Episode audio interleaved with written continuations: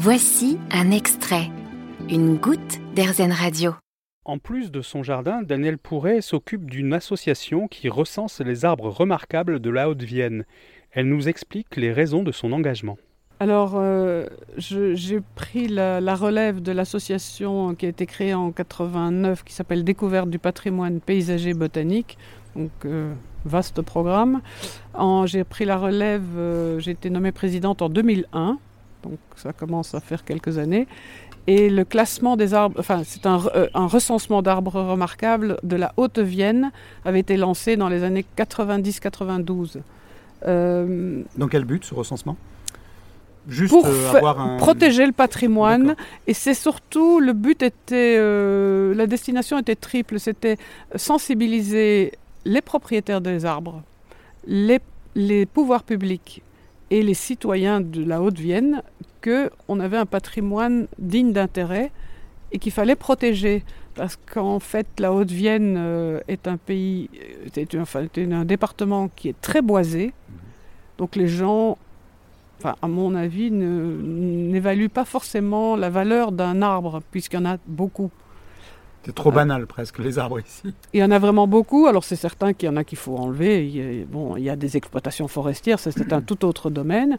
Mais l'arbre, euh, même nous, on a, enfin, l'association avait pris comme, comme ligne de conduite, on classe les arbres visibles d'un chemin ou d'une route. Donc on ne va pas dans les parcs a priori, parce que ça, je vais peut-être un peu changer ça, mais a priori, on ne va pas dans un parc pour demander de voir le séquoia qui est au fond ou le tilleul euh, un peu particulier, pour pas déranger les gens. Mais il y a suffisamment d'arbres à voir. Dans le domaine public Tout à fait. Un chêne de pâturage euh, au milieu d'un champ, il en existe heureusement encore quelques-uns, c'est magnifique.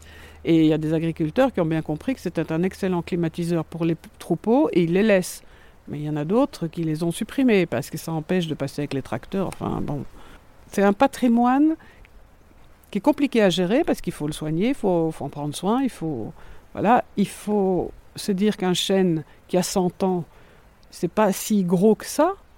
Quand on le coupe, eh bien, on ne verra pas le suivant. Quoi. Mhm. dire, euh, Oui, le rapport à l'arbre et euh, par rapport au temps, c'est très particulier. Un arbre, ça pousse lentement et euh, il a fallu quand même, enfin, l'expérience qu'on a vue nous, c'est la tempête de 99 qui en a fait quand même tomber beaucoup.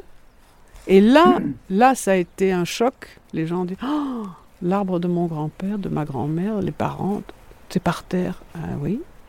Les arbres remarquables qui ont bien tenu le choc, c'était ceux qui étaient entretenus, qui n'avaient pas de bois mort.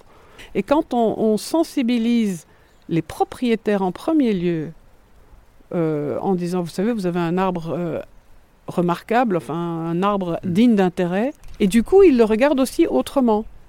On a comme ça, on a quelques anecdotes. On a réussi à sauver des arbres que j'ai même pas vus, mais c'était euh, dans un jardin de l'autre côté de Limoges. On m'a dit voilà, le voisin, il voudrait parce que ça, les branches passent au-dessus du mur et tout. non, le mur, ça, ça commençait à déboîter le mur. Alors j'ai téléphoné à la commune. Je crois qu'ils ont trouvé un terrain d'entente, mais on n'en était plus à couper l'arbre. Sur quels critères on décide de sauver un arbre ou pas Mais c'est pas une histoire de sauver, c'est une histoire de le, de, de, de, le repérer, de recenser. Je prends comme exemple le cèdre du pont Colombier à Vérac. Il est dans un parc au bord du mur, tout le monde le voit, on on peut pas le louper. Donc celui-là, il est recensé en tant qu'arbre remarquable, mais il a été planté. Hmm. Les autres, c'est souvent des arbres qui ont poussé, des, des hêtres au, milieu d'une forêt. On a découvert des, des, choses absolument magnifiques. On ne le rappellera jamais assez. Un arbre fait partie de notre patrimoine. Mieux même, il est la mémoire du temps qui passe. À ce titre, mais aussi tout simplement parce qu'ils sont beaux et utiles, il faut protéger les arbres. Vous avez aimé ce podcast Erzen Vous allez adorer Erzen Radio en direct. Pour nous écouter, téléchargez l'appli Erzen ou rendez-vous sur rzen.fr.